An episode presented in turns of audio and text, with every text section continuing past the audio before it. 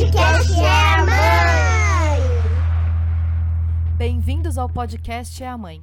Aqui neste espaço, as jornalistas Bárbara dos Anjos Lima, Camila Borowski e Juliana Tiraboski promovem conversas, trocas e reflexões para uma maternidade mais acolhedora. Um dia ela acontece, seja com um familiar mais distante, seja com uma pessoa próxima.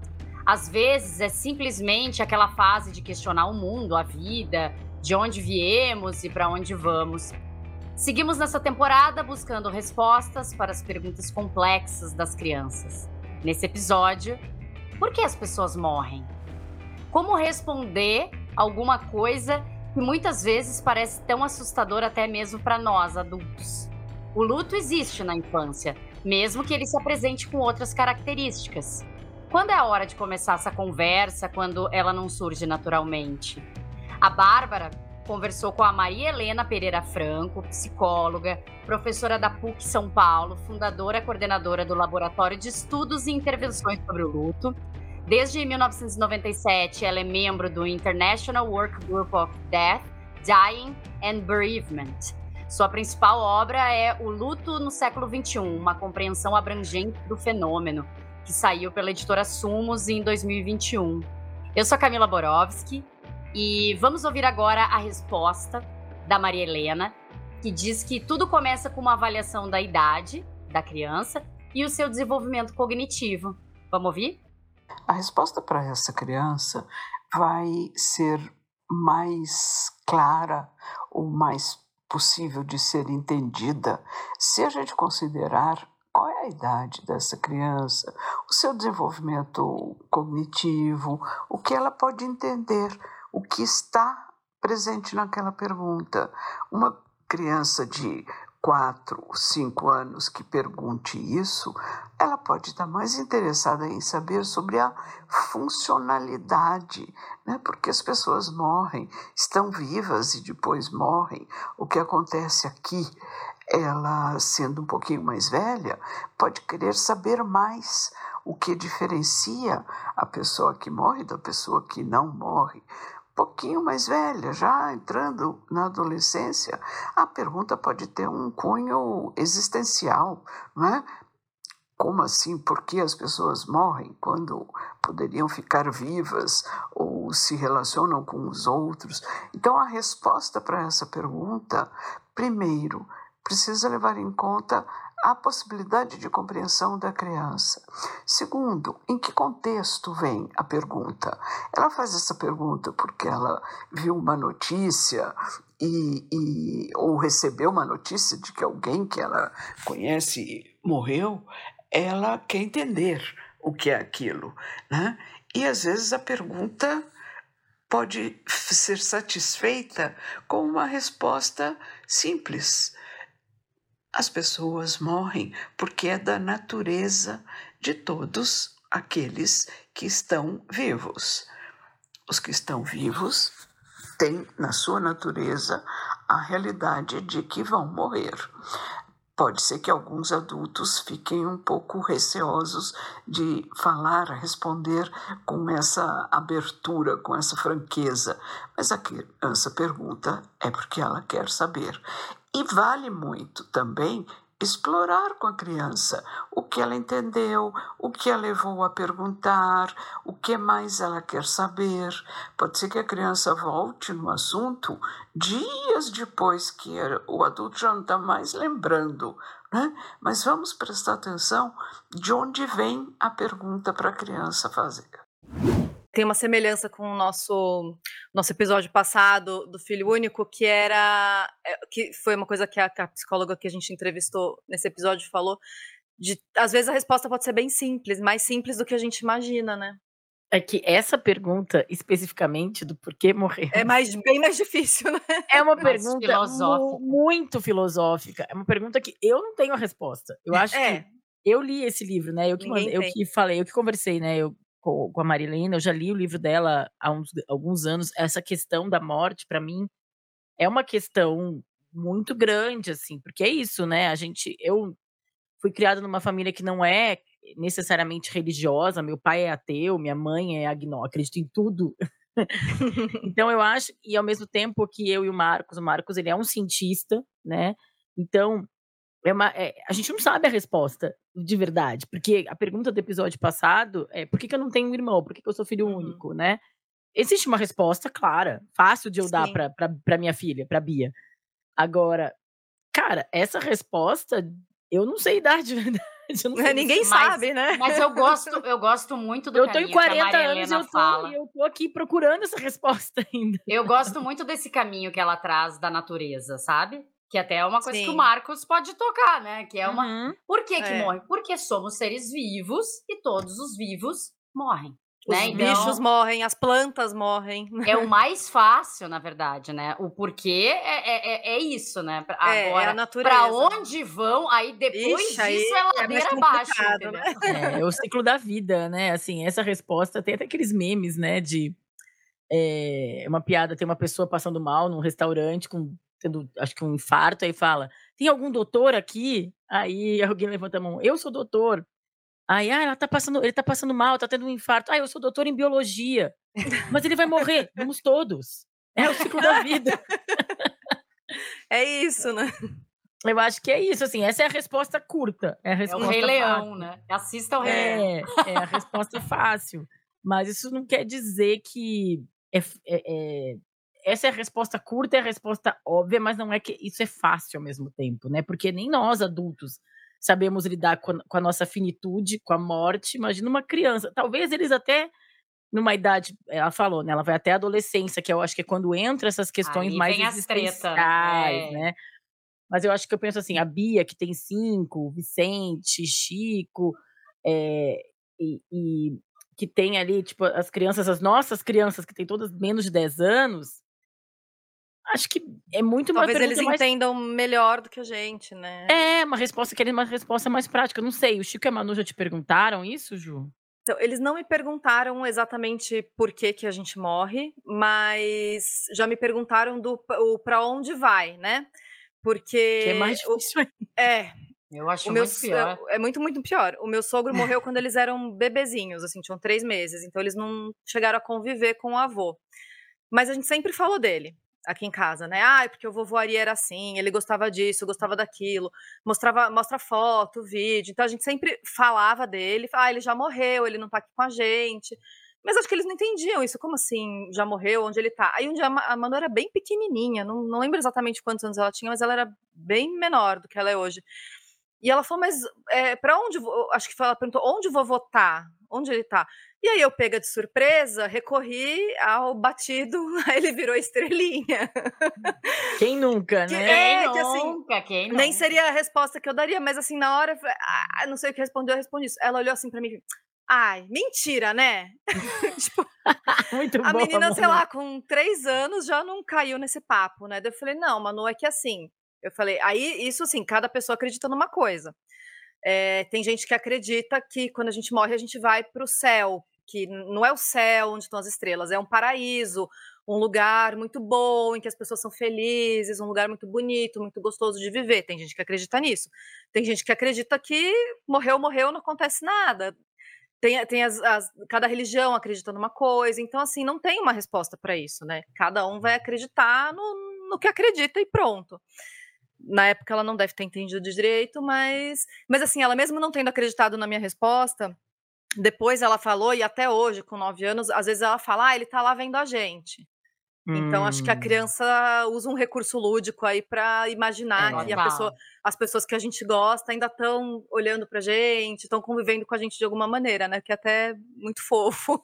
É, e assim, esse estrelinha, agora sendo bem é, científica, porque o Marcos já falou também, virou estrelinha para Bia, logo ele cientista, ele acha que não. Mas ele fala que numa explicação bem científica e maior, pensando que a gente se decompõe uhum. e a uhum. gente vira matéria, a gente vira matéria que vai para o espaço e a gente vira corpo celeste, entendeu? Então tá certa então... a minha resposta da estrelinha. Não, assim, é pensando. Estrela. Então, assim, é. pode de pirim-pim-pim, pode estrela, pode ser, né? Mas é que, enfim, tu falou que, que perdeu o teu sogro quando eles eram pequenos. A Bia não perdeu ninguém ainda, muito uhum. próximo. Mas o Vicente perdeu já, né, Camila? Então acho que essa conversa chegou para vocês de uma maneira mais concreta. Como é que foi aí? Bom, aqui, e eu até tratei isso na, na terapia na época, ó, essa vez eu não tinha falado muito de terapia ainda nessa temporada. Mas... Dois programas, gente. É, um programa e dez minutos. Um programa. Um programa, dez minutos do segundo. ele, eu, eu, ela tinha me dito que, e ele começou a ficar, uma época começou a ter muita pergunta sobre morte. Tipo, como acontece? A gente consegue conversar com essas pessoas? E aí eu fui pelo mesmo caminho da Ju. Primeiro meio vai pro céu, vai para esse lugar, e depois foi tipo, cada pessoa acredita numa coisa, e ele me perguntando o que eu acreditava, e eu falei, eu não sei se eu acredito muito em alguma coisa. E aí eu fui falar isso na terapia, e a minha psicóloga me explicou que geralmente esses, essas perguntas sobre morte, perdas, começam a acontecer na época que as crianças começam a perder os dentes que elas começam a ter as primeiras percepções de perda, do, de que algo realmente tá indo e que tu, e, e, dá uma sensação de descontrole, né? Então e do tá tempo tá... passando, talvez também, né? Então ela me passou isso, eu falei, putz, faz muito sentido, né? E aí começou isso. O, o meu pai ele teve Alzheimer, então, a gente viveu um, um, luto em vida, né? Quem, só quem vive com demências, assim, a gente entende que a gente tem um tempo para ir se despedindo, sabe? Então, quando a, a morte em si acontece, ela, ela até acaba sendo. É uma palavra meio horrível, mas é de verdade para quem sente, vive, é um até um alívio, porque tu sente que a pessoa parou de sofrer e de, de porque é uma ladeira muito abaixo, assim. E, e o meu pai, ele ficou pior quando estava tendo a, a pandemia de Covid. E aí ele estava internado já, já vinha mal há alguns anos. O Vicente, ele estava internado numa clínica de repouso, porque não tinha mais condição de, de, tocar. A gente chegou a levar o Vicente, e aí, por orientação da minha psicóloga, ela disse que não seria legal, porque ele tinha fio, tinha sonda, tinha... então era uma situação que ela achava que ele não iria entender naquela idade para ter esse contato, sabe? E assustar, Aí, né? E foi, e foi um pouco, porque eu levei e eu lembro dele ter uhum. ficado, hoje em dia, ele até hoje ele tem essa lembrança, sabe? E ele era bem pequeno, na última vez que ele viu meu pai, acho que ele tinha uns dois, três anos, sabe? Foi a última vez que eu levei. Porque não tinha mais troca ali, meu pai não sabia mais quem ele era, então era uma situação meio, uhum. é, meio estranha. E, e aí foi no meio da pandemia e eu tinha ido viajar para casa dos meus sogros no interior de São Paulo, meu pai estava no sul, e ele teve uma piora e, e ele morreu. E ao mesmo tempo que a gente estava esperando, foi muito do nada, né? A Bárbara lembra, foi assim, como assim? E, e, e, eles me ligaram da clínica, porque eles não estavam conseguindo falar com a minha irmã, com a minha mãe que estava no sul, então eu, eu que, e, e, aí ela me pediu, ela assim, se ele piorar, aí eu falei, mas piorar vai ser o quê? Aí ela disse, ela ficou quieta, assim, eu, dela, o que, que a gente, que, que tu quer que a gente faça? Tu quer que a gente leve para o hospital? Ou não, tal. E eu tive que tomar aquela decisão, e eu estava em casa, num grupo de pessoas, com o Vicente do meu lado, em plena pandemia. E eu falei: olha, por mim, ele fica aí. Mas eu preciso aí na clínica. E isso, tipo, morre na clínica. Então, uhum. não precisa, no meio de uma pandemia, uma pessoa que já está que, demenciada, não tem mais para onde ir, vai ser mais confuso, vai ser mais assustador para mim era aquilo. E aí eu, só que eu não podia tomar essa decisão sozinha, ter minha irmã, né, minha é mãe. É muito difícil, né, tomar essa decisão. Então eu passei um dia muito angustiado e ali eu já comecei a trocar, né? Só que eu não estava em condição de segurar ninguém porque eu precisava, na verdade, ser segurada, né? E no meio da tarde eles me ligaram para dizer que ele tinha partido. Uhum. E, e para mim, eu fui assim, eu tipo, como assim? Eu me preparei tanto para isso, né? Foram uhum. anos de terapia, anos de conversa. E aquela hora eu falei, eu perdi totalmente meu chão e eu desabei. E eu lembro de ficar muito. Ah, olha, até engasguei. Eu lembro de ficar muito preocupada de, do olhar do Vicente em cima de mim, porque eu vi o olhar dele era desse tamanho, assim, de tipo, mas se a pessoa que cuida de mim tá nesse tipo de desamparo, uhum. quem vai cuidar de mim? Tanto é que ele foi pro colo do Gabriel e ficou uns 20 minutos ali quietinho, só olhando. Ele não sabia o que fazer, ele não sabia o que perguntar, ele não sabia nada. E mesmo que ele não tinha mais contato com meu pai, ele me viu, eu acho que ali naquela situação ele me viu desamparado. Aí, enfim, passando um tempo, ele começou a tentar encontrar esses caminhos lúdicos Porque eu comecei a fazer reflexões que cada vez que eu falava do meu pai, surgia uma borboleta, e eu, eu sou muito pisciana, eu sou muito essa pessoa. Então eu uhum. via a borboleta e falei, gente, eu e a Luísa, é a minha irmã, e aí um dia a gente tava falando porque o pai, porque o pai e uma borboleta começou a, a ficar muito em volta da gente. E o Vicente estava do lado, ouvindo as histórias, tá? E aí eu falei, pai, se for tu, pô, vem aqui pra pertinho do meu dedo. E a borboleta veio chegando, assim, aí foi tipo. Opa! E eu acredito em tudo, né? E aí o. E aí eu lembro do Vicente começar sempre a fazer essa associação da borboleta. Ele até hoje ele fala, ó, oh, acho que acho que o vovô Cláudio tá por aqui, que daí começa a aparecer as borboletas. Olha mamãe, olha mamãe. Então ele, ele trouxe isso para se comunicar. Uhum. E aí depois de um tempo ele sentou do meu lado, ele me viu triste, assim, ele disse: Mamãe, não te preocupa. Quando eu ficar grande, eu vou inventar uma máquina que as pessoas vão poder conversar com os, quem morreu e aí vai dar tudo certo. Tu vai ver seu pai, tá tudo. Então ele tentou encontrar um caminho de acolhimento. Uma solução para te ajudar, né? Que fofo. E aí, um ano depois, morreu a minha avó, que era bisavó dele, que eles tinham muito contato, diferente do meu pai. Então, minha avó morava com a minha mãe, ela era super lúcida. E ela também foi na pandemia, então a gente também não conseguiu se despedir, também foi uma coisa abrupta. E, e aí eu acho que quem ele mais sentiu, assim, de proximidade foi o avô do Gabriel, que morreu no ano passado, que era o bisavô dele, que ele via mais e também era super lúcido e trocava muito, a gente visitava bastante. Então foi um, uma sequência de perdas. E teve Nossa, a tia-avó foram... também, né? É, agora, esse ano, ainda teve a tia-avó, que ele também via bastante, e é a avó de um primo que ele tem bastante proximidade, assim. Então foram muitas pessoas e ele, e ele foi entendendo aos poucos. E, uma coisa que minha mãe sempre fez comigo, eu acho que a Bárbara tem muito isso, assim, eu sempre, eu falei já isso com ela, acho que algumas vezes. É, eu sou, eu sou uma pessoa assustada com morte, né? Eu fui lidando melhor com a morte com o tempo que eu fui me assustando e aí eu fui desvendando. E depois, quando eu tive câncer, para mim foi um, um caminho que eu. Se alguém não ouviu, eu falei isso, acho que em algum momento eu devo ter falado sobre, acho que em algum episódio. Mas uh, eu comecei a ter essa percepção. E quando eu cheguei muito próxima, assim, de pensar sobre, e se ela virou menos aterrorizante, assim. E aí uhum. foi quando eu fiz um processo de virada, porque a minha mãe sempre foi muito tranquila com morte.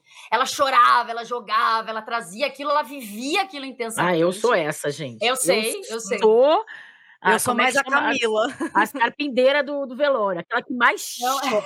É a minha mãe. Abraça, o... Desmaia, faz o que for. Não, desmaia não, era... mas assim, eu sou a que choro, a que abraço todo mundo, a que vivo aquilo, assim, que pego as fotos da pessoa e que lembro das memórias, que faço tudo ali. Vou até, assim, secar a fonte do choro, da energia, da conexão com aquela pessoa para assim, para aquilo ficar também de alguma forma lidar muito com aquilo, sim, né?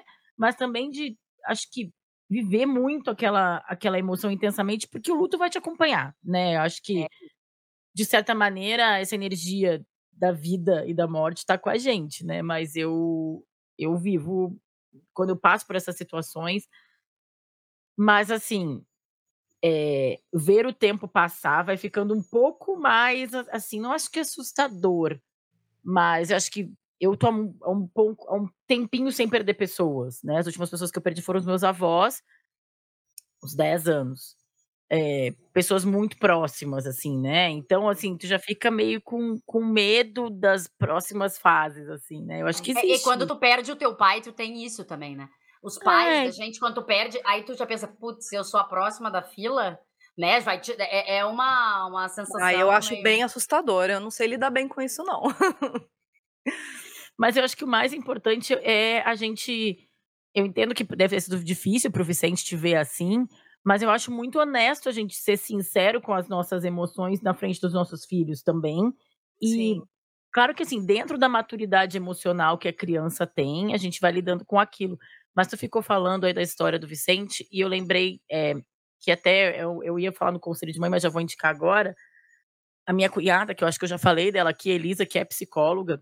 Sim, ela já participou né, de algum episódio com perfil, entrevista sim. em áudio, não lembro qual. É, o, o perfil dela é Elisa Lempec. E agora, especificamente agora, a gente está gravando esse episódio, acho que ele vai acabar saindo em outubro, mas a gente está gravando esse episódio em setembro, que é o mês do setembro amarelo, né? Que a gente fala muito sobre prevenção de suicídio que era um tabu E o que eu tenho achado muito, uma evolução muito interessante é que mudou o pensamento sobre suicídio, então a gente fala mais para também desmistificar e a gente poder entender o que acontece, porque antes era uma coisa que a gente não podia nem colocar em reportagens, por exemplo, uhum. como jornalistas, né? E hoje em dia a linha editorial de vários veículos de comunicação mudou em relação a isso, enfim.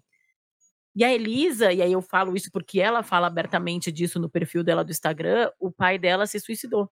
Hum. E os meus sobrinhos eram muito pequenos, meus sobrinhos tinham 13, 5 anos. E aí no começo ficou aquela tensão, o que que fala para as crianças, o que que não fala, tarará. E ela como psicóloga, ela falou: "Eu vou falar a verdade. Eu vou contar o que aconteceu. Eu vou falar, o vovô estava muito triste, ele estava com uma doença que fazia tarará. Claro que a gente tem que escolher as palavras, claro que a gente tem que, né, é o que a, a Marilena falou, depende da idade. Uhum. Mas eu, eu acho que o mais sincero que a gente pode fazer para os nossos filhos é, é, é ser, ser honesto. sincero. Porque a gente às vezes. E aí, eu, eu, nós, filhos dos anos 80, a gente era criado. Eu acho que tem uma, uma parte do lúdico, que é o virou estrelinha, que a gente pode usar, que eu acho que pode ser uma coisa didática. Mas às vezes eu sinto que nos anos 80 a gente criava, as pessoas criavam um mundo imaginário tão distante da realidade. É... A viagem, né? É quase a novela A Viagem do Céu. Até antes, tá? Vou contar uma história do meus, meu pai dos meus tios. A minha bisavó morreu de repente. Gente, eu não sei nem do que. Olha que loucura. Minha bisavó morreu. Mais bisavó... velha? Não, muito. Minha bisavó, antes de eu nascer, uma, uma, bisavó eu conheci, que eu vivia até os 20 e poucos anos, mas uma bisavó que eu nem conheci morreu quando meu pai e meus tios eram novos. E é uma coisa que foi tão não falada que o meu tio me falou que, 30, sei lá, 20 anos depois, ele ainda achava que ela tinha sido morrido num acidente de avião, numa história fantástica que ele tinha inventado quando ele tinha 10 anos. Ele mesmo que inventou a história. Porque ninguém respondia as perguntas dele. Ah, isso não uhum. é assunto de criança. E tu né? até agora então, não sabe? Eu sei, mas eu esqueci. Ai, tá. mas eu acho que foi, eu, foi, uma, foi um infarto. Eu acho que provavelmente porque minha família tem muito histórico de doença do coração, mas foi um infarto. Foi uma doença, foi uma coisa fulminante. Não foi uma, um câncer, uma doença que ficou muito tempo. Foi do nada. Então acho que deve ter sido um infarto. É, e aí, eu acho que durante muito tempo, eu acho que isso é o mais legal dessa temporada. Não existe assunto que não é de criança. Uhum. Todos os E antigamente era muito comum isso, né? Falar isso. Muito, a resposta criança. era essa. Não é assunto de criança, vai brincar. Não, não, não. Inclusive, pra, nesse caso aqui, né, Bah, pra dizer que não sabe. Porque é uma coisa que muitos das. É. Eu fui muito sincera nesse caminho. Tipo, eu não sei, filho. E eu, eu acho que isso mostra também uma vulnerabilidade da não perfeição Sim. dos pais de hoje, que eu acho muito bom. A gente muito se coloca bom. real, não se coloca num pódio de um lugar inalcançável, sem limites. Não, também não sei, cara. Tô aqui vivendo junto contigo essa. Um dia eu te E eu gosto muito dessa explicação da Ju do várias pessoas acreditam em várias coisas, porque uhum. essa é a resposta que é a verdade, né? É a realidade. Se alguém perguntar um, hoje, alguém eu, se eu né, se eu der um Google aqui perguntar por que as pessoas morrem, essa é a resposta que o Chat GPT vai me dar, entendeu? Uhum. Desde a Barça. É, essa é a resposta, vai ter assim, olha, o que, que acontece depois da morte, na verdade, né? Mais do que por que as uhum. pessoas morrem, mas essa é a resposta mais sincera. E aí, claro que a gente não vai explicar o, as palavras, como é que a gente vai traduzir, né, as coisas, vai cabendo a cada idade, né? E uma das respostas que a Maria Helena deu pra gente foi de que sim, os pais podem demonstrar tristeza na frente dos filhos, pode chorar, pode conversar. É, ela fala também da saudade, né? Que tudo bem a gente falar que tá com saudade, que é importante para a criança aprender a elaborar esse sentimento também. É importante a gente nomear os sentimentos que a gente está sentindo para a criança também entender o que ela sente, né? Então, tá tudo bem, né? A gente se de... mostrar que a gente está triste na frente da criança, né? A gente não precisa esconder isso. E eu perguntei para Marilena também sobre essas metáforas, né? Ah, sim. Muitas vezes os adultos usam metáforas para falar sobre morte, na tentativa de tornar mais compreensível para a criança. E como virou uma estrelinha, ou agora está com Deus, ou enfim, com uma figura uh, santificada, poderosa que está no céu, né? Só que a criança, dependendo do seu desenvolvimento, vai entender aquilo no sentido literal. Ela pode pensar que o céu é aquele lugar lá em cima que tem estrela e que fica escuro à noite, etc., e que essa pessoa está lá, naquele lugar no céu. Então, a explicação que a gente der atende a possibilidade do adulto falar sobre isso, porque aí temos uma questão importante, né? Esse adulto pode estar ele mesmo enlutado e ter dificuldade de conversar com a criança.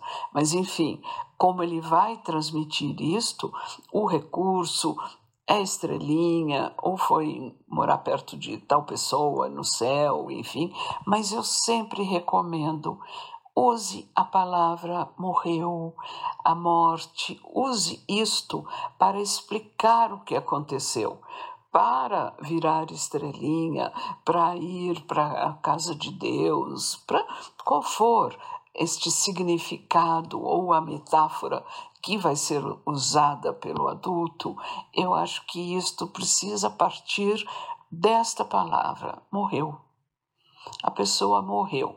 Aí ela foi virar estrelinha. Aí aconteceu tal coisa. E antes que o adulto fale assim, mas ela não sabe o que é morreu, como é que a gente vai falar? A gente vai falar, porque ela vai perguntar. E aí a gente vai responder. E ela vai fazer a compreensão que ela conseguir fazer pelo seu desenvolvimento cognitivo. Ela não fará a mesma compreensão que o adulto faz. Ela pode pensar que alguma coisa acontece que esta pessoa volte, que essa pessoa desmorra é próprio do pensamento da criança e a gente não vai achar que aquilo está errado, que é uma gracinha, e, né? É como ela tenta entender esse mundo cheio de situações tão complexas. Então eu recomendo, se para a família é importante usar um recurso da sua religião ou uma metáfora, mas que use a expressão a pessoa morreu a pessoa não está mais viva e é por isso que ela não está aqui e ela está em tal lugar ou aconteceu isto ou aquilo com ela. Eu adorei isso, esse fechamento da Marilena, porque eu acho muito importante mesmo. É isso que a gente está falando, de ser sincero. É, tem uma parte que a gente não sabe a explicação, mas uma coisa é fato, né? É a morte. É, uhum. Então, é, é, aos poucos, introduzir algumas palavras no vocabulário da criança. E, é, até para assim, essa questão da criança não achar que a pessoa pode voltar, né? Tem que falar que uhum. morreu. E tomar cuidado, isso que ela falou também, da criança não entender literalmente, né? É, Gente, eu, te, né? eu, tenho, eu tenho uma história muito engraçada quando eu era criança. Em São Francisco de Paula, que era a cidade que morava a minha avó, tinha uma igreja que anunciava, uma cidade muito pequena, né, no Rio Grande do Sul. Toda vez que alguém morria, tocava o relógio da igreja e vinha uma música, aquela música. E aí acabava isso e o padre entrava no microfone. Viemos anunciar o falecimento de. e aí, cada vez que eu ouvia, eu saía correndo e ia pra frente da casa da minha avó, né? Pouco fúnebre, né? Pessoa já. Fofoqueira também. O né? obituário. E aí eu fui, acho que eu tinha uns seis anos, eu fui correndo, assim, ouvir. E aí voltei, minha avó, morreu do quê? Eu falei, de falecimento, vovó. e aí eu venho, tipo, eu, eu, brigo, sempre briguei com isso na, na redação, né? Porque a galera coloca falecer, eu acho falecer todo mundo, ninguém quer usar essa palavra morreu, morreu, né? As pessoas uhum. já usam esse falecer. E, é. e, gente, é morrer, acabou. Mas foi, na, né? nas, nas, cidades pequenas, acho que algumas até hoje ainda tem essa coisa né, do, do carro que passa pela cidade anunciando. Eu, em São Paulo, não tinha mais minha família do interior, e quando eu ia para o interior e eu escutava o carro passando, morreu, não sei quem lá. Não lembro se eles usavam morreu ou faleceu.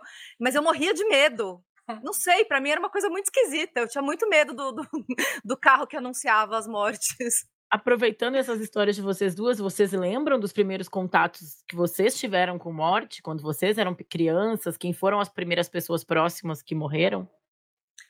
Olha, eu mais assim, eu, a primeira pessoa próxima que morreu foi meu avô materno, pai da minha mãe, mas eu era bem pequena, eu tinha uns quatro anos, eu acho, três ou quatro. É, eu não lembro direito, assim. Eu, eu lembro mais do que as pessoas me contam do que do fato em si. E aí, alguns anos depois, quando eu tinha uns sete, não, seis, foi a minha bisavó também do lado materno, a mãe da minha avó. Essa eu lembro, mais ou menos, eu lembro de quando a gente recebeu a notícia.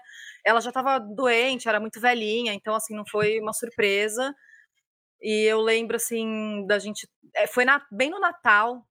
A gente tinha passado o Natal na casa da minha avó e estava de manhãzinha cedo no dia seguinte pegando o carro para ir para casa da minha outra avó. E aí acho que a gente parou num posto, não tinha celular, né, na época. Mas acho que a gente parou num posto, minha mãe ligou e, e aí ficou sabendo. Não, não lembro direito, mas eu tenho alguma lembrança. Mas uma coisa é, tragicômica que aconteceu nessa ocasião foi que, como era Natal, a casa estava cheia de gente. Eu não lembro se foi no dia do Natal se foi um pouquinho depois, assim. Mas, sei lá, meus primos estavam na casa da minha avó, tinham crianças na casa. E aí ela morreu em casa, teve que chamar é, IML ou ambulância, alguém que vai lá tirar o corpo da casa, né? Buscar o corpo. E aí eu lembro depois da minha mãe me contando quando eu era grande, dos adultos escondendo, disfarçando das crianças, porque tinha que tirar. É, a minha bisavó morta da casa. Para, para, para, Estilo morto muito louco, é, né? Tipo, para as crianças não verem, porque imagina, isso sim seria bem assustador, né? A minha primeira morte que eu lembro foi do meu avô materno. Eu tinha uns 6, 7 anos. É, eu lembro de ficar muito triste. Assim, eu estava na casa dos meus avós paternos quando me deram a notícia. Foi meu avô e a minha avó que me deram. Meus pais já tinham acabado de se separar, eu acho. A minha avó me deu a notícia. Eu estava dormindo, foi de manhã. Aí alguém veio me acordar, eu falei, ah, uma prima minha veio me acordar, eu falei, ah, não, quero dormir mais um pouco. Aí depois ela veio e me chamou, vem que é importante. É, prima que não era neta desse vô que faleceu, né, que morreu, faleceu. É, e aí ela me chamou, quando eu cheguei na sala, meu irmão já estava chorando. Mas era isso, assim, eu tinha muito conhecimento, meu avô já era mais velho, assim, não estava doente, mas foi uma coisa que eu sofri muito, eu acho que já tinha isso em mim. Chorei muito no dia e depois passou. E aí depois eu só fui perder alguém quando eu já tinha 14 anos, que foi a minha avó materna, que aí foi muito difícil para mim mesmo, assim, que era a minha avó que morava comigo, eu era muito apegada com ela, assim, tipo, até hoje eu falo, fico emocionada, porque era uma relação muito, muito importante para mim mesmo. E que foi a primeira vez que eu fui num velório. Eu tinha 13 hum. anos, meu irmão tinha 10 ou 11. E eu tinha 13 e foi a primeira vez que eu fui no cemitério. E, e aí eu acho que foi um contato mais assim intenso, porque minha mãe é filha única, então eu vi minha mãe lidando com todas as situações burocráticas também. Mesmo, né, eu era uma pré-adolescente, adolescente, mas eu enxerguei aquilo tudo, o sofrimento da minha mãe, como a Camila falou, eu acho que ficou tudo muito mais visível para mim ali naquele uhum. momento, assim. Mas eu já era uma pré-adolescente. Então, acho é, que, eu acho de uma certa eu... maneira, eu, eu sofri muito também. Então, uhum. foi um sofrimento. Mais eu já marcante, entendia, né? É, e eu já entendia muito o que estava acontecendo ali. É, é eu acho que meu... o primeiro velório eu era maiorzinha, acho que eu devia ter a sua idade. Eu, eu, acho que foi o do meu avô paterno, não tenho certeza, mas eu também acho que tinha por aí uns 12, 13 anos, daí já entendia melhor, né, as coisas. Gente, acho eu não. Você não, não o quê? Não lembra? Não, a minha mãe era essa pessoa, ela me carregava para os velórios, entendeu? Morreu ah, você já ia desde pequena. Aí eu lembro que morreu uma prima da minha mãe, assim, sei lá, uma leucemia. Ela era nova, assim, eu lembro que o choque para mim foi esse, assim. uhum. assim. morreu a nenê. Aí eu, quem é nenê? Meu Deus, aí nem sabia quem era e fui arrastado para um velório. Aí fui e, e vi a pessoa lá e eu lembro de ficar um pouco em choque. Aí, isso eu tinha uns seis tá? Mas quando eu fiz sete, aí sim. Aí morreu a minha bisa. E a gente não entendia meio que nada que tava rolando. Tanto é que eu e minhas primas, a gente ficava brincando de pega-pega na área do velório, uhum. assim, era uma coisa muito. Criança, eu, normal. Eu né? lembro que. Isso aí é uma piada até entre as minhas. O traje cômico de novo, né? É, é uma piada entre minhas primas que quando começou a formar aquela fila pro último beijo ali no caixão antes de, de fechar a tampa, eu entrei na fila, entendeu? E a, minha, minha, e a Aline, minha prima, até hoje, ela fala. A Camila do nada entrou naquela fila e eu dei um beijo. Eu vi todo mundo beijando o corpo. Eu fui lá e dei um beijo na ponta do nariz da minha vida. E tua mãe te deixou ali. Era isso, era essa vida aí, tá, tá aí. Vida e morte. Eu, é, morte e vida, eu, Severina. E quantos anos tu tinha? Sete. E eu lembro é. disso, para mim era uma coisa natural. Não sei em que momento para mim não virou mais uma coisa natural, uhum. sabe? Recentemente, dois amigos nossos aqui da família, pais de amiguinhos da Bia, perderam os pais. O casal, ele perdeu o pai e ela perdeu o pai também. Não, ele perdeu a mãe e ela perdeu o pai. E a mãe já estava doente e tal, há um tempo, então foi menos chocante. Ela, a, a, minha amiga perdeu um pai super jovem, tinha acabado de fazer 60 anos num, num acidente, uma tragédia. Nossa, muito jovem. Muito jovem, não, foi um acidente, assim, foi muito pesado mesmo, assim. É, e aí, os, as crianças não foram, o primo foi, e as crianças não foram porque elas estavam no hospital fazendo cirurgia de adenoide, tirando. Ai, meu Deus. Tudo é, junto. É, tudo junto, assim. E aí também tem isso, né, gente? A gente tá aqui, claro que a vida é isso, é tragicômica, falando dessas mortes que são mortes de alguma maneira, todas fazem parte da vida, mas eu acho que quando elas vêm de tragédias, é, é muito mais difícil, muito. né? Mortes de pessoas mais novas, Sim. mortes inesperadas, porque se tu tem um, um, pai, como a Camila falou, uma pessoa da tua família que já tá doente há algum tempo, ou alguém que já é um, um pouco mais velho, tu vai te preparando, ou tu já tem um entendimento, né? Agora, é, é, é mais difícil, né, quando a gente tem que lidar com a morte que vem do nada e ah, com certeza. Né? E para as crianças deve ser igualmente mais difícil, né? Com certeza. E aí, acho que eu perguntei isso para Maria, quer dizer, acho não, né? Sei que perguntei para Maria Helena como a gente lida com as nossas emoções e, e, enfim, assim, como porque o luto pega diferente, né? Cada pessoa, mas a gente, eu queria saber o luto infantil e, e como que é o dos adultos e como a gente, como ele se manifesta, como a gente vai entendendo que isso também faz parte do luto das crianças e o que, que faz parte do luto dos adultos. O luto das crianças é sim diferente dos adultos. A compreensão que a criança vai fazer, a noção do nunca mais. A criança pode não ter essa noção do nunca mais que o adulto tem, já viveu situações que ensinaram o que significa viver isto hoje e não viver mais ou nunca mais. A criança não sabe o que é isso. Então, primeiro, vamos entender: criança vive um luto, sim, só que é da maneira dela, como criança, na fase de desenvolvimento em que ela está, com a compreensão que ela faz. É, é muito difícil para a criança não ter o seu luto reconhecido se falamos, não, é criança, não entende, a gente pode falar qualquer coisa que ela vai aceitar. Criança sofre, criança sente falta, e falta para a criança, muitas vezes, ter palavras para nomear as suas emoções, ter palavras para contar o que ela está vivendo, o que ela está sentindo. Então é importante o adulto ajudar a criança a nomear um comportamento dela e poder dizer: ah, mas então eu entendo que você está com muita saudade, você está sentindo falta, você está com vontade de ver aquela pessoa. E, como ela morreu, não é possível vê-la como você via sempre antes. Ou uh, dizer para a criança: às vezes você pode até sentir raiva da pessoa que morreu, porque você queria que ela estivesse aqui com você. E fica difícil entender, né? Por que a pessoa não está aqui com você. Então, ajudar a criança a nomear, ela também vai viver o seu luto em alguns comportamentos que ela já terá deixado de apresentar e ela pode voltar a apresentar, como. Um, uso da chupeta, por exemplo, uh, ter medo de ficar sozinha no seu quarto, coisas que ela já tinha resolvido e agora voltam. Por quê? Ela precisa de um adulto, de uma figura que lhe dê uma base segura para ela viver essa experiência tão diferente, tão extraordinária, que é alguém que ela ama, morre e não está mais ali com ela. E ela sente falta. Então é muito importante validar que criança vive luto sim, a sua maneira, e o adulto pode ajudá-la muito Uh, traduzindo, ficando junto, não querendo que ela fique bem logo. Achei muito importante isso que ela falou, que é isso que a gente tem falado, né? Não existe assunto que não é de criança e como a uhum. gente tem que validar os sentimentos dela. Tá Exato. Tá sofrendo sim, não é porque é criança que não tá entendendo, né? Eu acho que deixar a criança sofrer, mesmo que seja um sofrimento diferente do que a gente tá esperar, esperando, ou enfim, Prestar é, atenção nos sinais, né? Que às vezes não são óbvios, né? Às uhum. vezes é uma uhum. mudança é. de comportamento, uma regressão. Exatamente. E a Maria Helena fala disso também numa outra resposta, que eu acho importante trazer aqui o que ela falou, é que mesmo que a gente converse muito, que a gente acolha, que a gente valide, que a gente faça tudo isso que ela falou direitinho, mesmo assim a criança pode ter muita dificuldade em lidar com esse luto, né?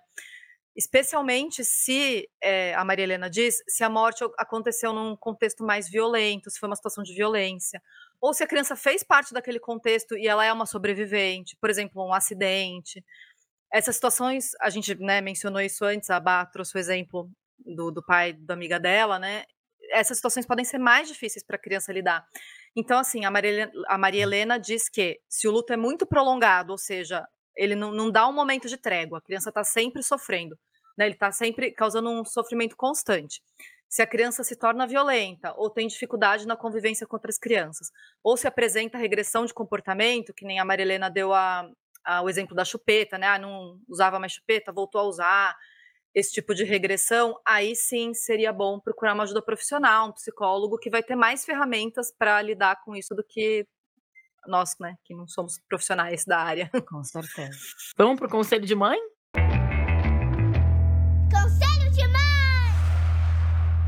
Meu conselho é manter viva a memória de quem morreu, né? Não ficar com medo de tocar nesse assunto, com medo da criança ficar triste, né? É essa coisa que a gente estava falando da morte ser um tabu, falar da pessoa, né? É uma forma de, de homenagem até a quem já morreu, né?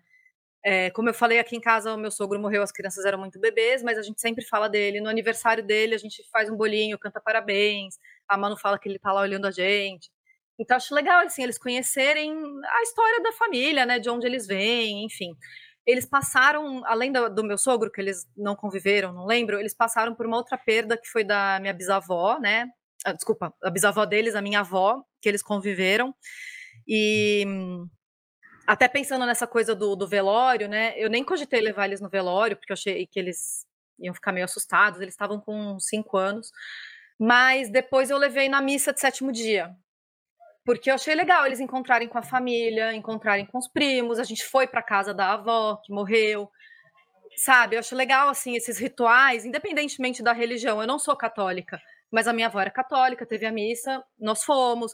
A Manu, ela ficou assim prestando atenção o tempo inteiro. O Chico dispersou, saiu. Eu falei, Manu, você quer sair? Não, ela ficou assim. Depois me fez um bilhão de perguntas que eu não sabia responder sobre a religião. É, e assim, uma coisa que, que eu sinto que é uma dificuldade para eles é, não é só a saudade de quem morreu, mas a saudade de todo o contexto que envolvia. Porque, por exemplo, na casa da... A minha vida inteira eu passei o Natal na casa dessa minha avó, e com as crianças também. A gente sempre passava o Natal lá, juntava todos os primos. Depois que ela morreu, a gente ainda passou mais um Natal lá, que foi no mesmo ano que ela morreu, 2019, e depois a casa foi vendida. Isso, assim, para as crianças foi muito triste porque não tem mais a casa da, da, da, nona, não tem mais os natais. Depois veio pandemia, aí não teve Natal é, mesmo. É. Teve dois anos que foi Natal só a gente em casa. Depois, o ano passado, a gente conseguiu reunir na casa da minha tia, na mesma cidade. Tipo, então ela herdou essa função de, de receber a família no Natal. Mas assim, a Manu, há pouco tempo atrás, ela teve uma crise de choro, que ela estava com saudade dos primos, de passar o Natal na casa da nona e da nona né? Ah, porque não queria que ela tivesse morrido. Então, acho que é, é, uhum. manter essa memória viva é, traz uma saudade, mas dá um consolo também. Ajuda, acho que, a lidar com, com essa sensação de, de dor e perda e de saudade, né? E a outra dica que eu queria dar é, tem um site que chama Dentro da História, que você entra lá e monta um livro com o seu filho ou uma criança que você queira presentear com um personagem. Você monta ali o avatar da criança, põe o nome dela, e aí eles fazem um livrinho que a criança faz parte da história. Então tem vários temas, tem Turma da Mônica, tem Patrulha Canina, tem super-herói. Eu já fiz para Manu e para o Chico umas duas vezes, já fiz de presente também para dar para outras crianças. E eles têm uma linha que é de sentimentos. Então tem vários sentimentos lá, a raiva, é, ansiedade, e tem um sobre tristeza. E nesse livrinho sobre a tristeza fala um pouquinho de luto, né? Vai narrando várias situações em que a criança pode ficar triste. Ah, os amigos não chamaram para brincar, é, perdeu um bicho de estimação, perdeu alguém. E então ele traz um pouquinho dessa coisa do luto. Então é, no começo do livro, assim, a tristeza é uma coisa muito ruim, muito negativa, que ninguém quer. Mas aí no final do livro ele vai explicando para que, que serve a tristeza, ela ajuda a gente a se conectar com quem a gente é, ajuda a gente a descobrir do que, que a gente gosta, o que, que a gente não Quase gosta. Quase o divertidamente. Eu ia falar, também. que nem divertidamente, é a mesma lição, né? Mais ou menos isso. Então, eu acho é, um livro, eu... livro fofo, assim, para ajudar. Eu gosto muito dessa coleção. Também já fiz uns dois ou três para Bia de dentro da história. Também fiz Galinha hum. Pintadinha, fiz do Grêmio. tem de vários, tem de várias Ai, coisas. É muito é, eu vou emendar, porque eu vou emendar uma, com a dica da Ju e vou falar duas coisas. Eu vou reforçar o perfil da minha cunhada, que é psicóloga, e fala especificamente de, de suicídio, mas ela também fala de luto, ela fala de maternidade, então acho que é legal, é arroba Elisa Lempec, é, Elisa com S, Lempec com K no final. É, e aí eu também queria falar sobre isso que tu trouxe do, do velório, que a gente falou um pouco no, no primeiro bloco. E eu li muito para fazer essa pauta e não tem resposta certa, né? Tipo, a Camila falou que a mãe dela levava ela, a gente falou que foi um pouco Mas eu não levo. Não levei Mas, pra nenhum assim, ainda. É meio que um consenso entre, entre. Quer dizer, não é um, é um não consenso é, que não existe idade certa, não existe situação certa, assim, é, é, o que cabe dentro do contexto de cada família e como cada pessoa está lidando com aquela situação.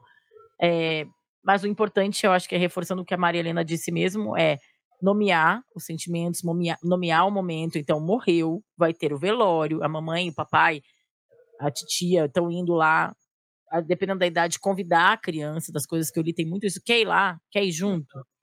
Deixar a criança aqui. decidir, né? Dependendo da idade, da maturidade. Exato, porque muitas vezes o que acontece é que a criança acaba ficando com uma pessoa que não é do ciclo dela, do círculo mais próximo dela, porque se morre alguém muito próximo da família, o natural é que essas pessoas estejam nesse velório, né? Então vai acabar uhum. ficando com uma pessoa que às vezes é melhor para a criança ficar perto do pai e da mãe, que é o círculo de segurança deles, do que ficar com uhum. pessoas que, sei lá, às vezes é um vizinho, tio, enfim, mas acho que é muito assim, dentro de cada contexto familiar, as pessoas entenderem o que cabe e o que não cabe. Isso eu só puxando a história do velório. É, eu, eu, tenho muita dúvida sobre isso. Eu, hoje meus filhos estão com nove, eles estão mais velhos, mas eu não levaria, a não ser que eles pedissem, se eles realmente quisessem, eu reconsideraria. Mas eu lembrei agora que eu levei eles no velório do meu sogro, não da minha bisavó, que foi mais recente, mas do meu sogro, quando eles tinham três meses. Eu fiquei naquela dúvida. Eu falei, vou no velório, não vou. Eles eram muito pequenininhos. Eu falei, ai, será que eu vou? Será que eu não vou? No fim, eu falei, ah, vou dar uma passada lá. E no fim foi muito legal, porque muita gente da família ainda não tinha conhecido eles. É, então, assim, foi um momento de felicidade ali no meio da tristeza, dos uhum. parentes conhecerem os bebês que tinham chegado. É, é mas é óbvio verdade... que para eles não fez a menor diferença, né? É, mas é porque é óbvio, assim, é óbvio não, né? Falou óbvio, fiquei com essa palavra na cabeça, mas é que o velório é, é mais um ritual da vida, né? É. Eu, eu acredito muito em rituais, né? Eu quis casar, quis fazer festa de casamento, eu gosto de fazer festa de aniversário, eu gosto de celebrar. E eu também acho importante, teve uma, quando minha avó paterna morreu, é, meu irmão falou, eu não vou. Aí eu falei, tu vai. A gente já tinha mais de 20 anos aí. ah, eu falei, tu vai. Ah, bom, aí não dá. Como assim não vai? Ah, não gosto, não gosto. Eu falei, gente, não, faz Ninguém parte gosta, da vida. Né? Quem gosta, é. Mas ao mesmo tempo, eu acho que a gente pode passar a encarar é, os velórios como uma celebração da vida daquela pessoa, né? Tu tá ali prestando homenagem, reunindo tantas pessoas que para que aquela pessoa que tá ali morre, que morreu foi importante. Então a gente, uhum. de certa maneira, todo mundo que está ali está dividindo também o mesmo sentimento. E isso ajuda no, na cura do luto também. Tu uhum. entender que está todo mundo ali de uma certa forma, se ajudando, né? Assim, e trazer para a realidade também, né? É, Faz parte. Eu... eu... acho que é para tipo acontecer. Não, eu acho que isso é, o, é também o trazer para a realidade, o concretizar e tal é muito importante, mas digo mais também, né? O velório como celebração da vida. Eu acho que Sim. cada cultura tem a sua maneira de lidar com a morte, mas eu, eu gosto muito de uma coisa que eu vejo muitos americanos fazerem, que é depois que a pessoa, o velório, as pessoas vão para casa de alguém e todo mundo fica ali junto contando histórias daquela uhum. pessoa remete a um pouco o que a Ju falou. E aí é, também é, é, uma, é uma dica que eu quero dar, que assim, a gente fala dos ante, antepassados aqui em casa, sempre. Eu falo da minha avó, das memórias, o Marcos fala dos avós dele. Então, assim, até para as crianças entenderem o que a gente falou no começo do ciclo da vida, né? Não é que porque alguém está doente agora que vai acontecer. Mas é isso, assim, porque de certa forma a morte faz parte da vida e, e a vida da, da pessoa não acaba. Eu acho que eu, não tenho uma religião específica, mas tenho vários preceitos e conceitos de várias religiões que eu, que eu abraço. E um conceito budista que eu gosto muito é que a vida de uma pessoa vai por gerações que ela influencia. Então, quando eu conto para Bia sobre a minha avó, Janira, que fazia todinho para mim de tal jeito, a minha avó continua viva.